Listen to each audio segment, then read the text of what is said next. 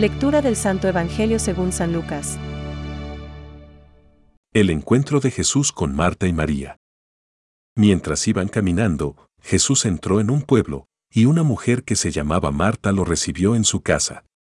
Tenía una hermana llamada María, que sentada a los pies del Señor, escuchaba su palabra.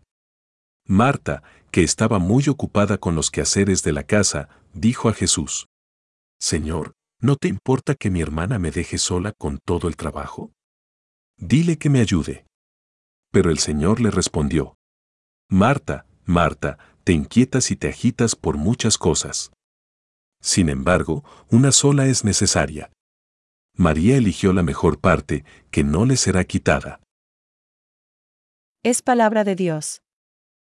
Te alabamos, Señor. Reflexión. Marta, Marta, te preocupas y te agitas por muchas cosas. Y hay necesidad de pocas, o mejor, de una sola. Hoy, como cada día, puedes aprender del Evangelio. Jesús, invitado en el hogar de Betania, nos da una lección de humanidad. Él, que quería a la gente, se deja querer, porque las dos cosas son importantes. Rechazar las muestras de afecto, de Dios y de los demás, sería un grave error, de consecuencias nefastas para la santidad. Marta o María. Pero, ¿por qué enfrentar a quienes tanto se querían y querían tanto a Dios? Jesús amaba a Marta y María y a su hermano Lázaro y nos ama a cada uno de nosotros. En el camino de la santidad no hay dos almas iguales. Todos procuramos amar a Dios, pero con estilo y personalidad propios, sin imitar a nadie. Nuestro modelo está en Cristo y la Virgen. ¿Te molesta la manera de tratar a Dios de otros? Intenta aprender de su piedad personal. Señor, ¿no te importa que mi hermana me deje sola en el trabajo? Dile, pues, que me ayude. Lucas 10:40. Servir a los demás, por amor a Dios, es un honor, no una carga. Servimos con alegría, como la Virgen a su prima Santa Isabel o en las bodas de Caná, o como Jesús en el lavatorio de los pies en la última cena. Marta, Marta, te preocupas y te agitas por muchas cosas. Y hay necesidad de pocas, o mejor, de una sola. Lucas 10,41-42.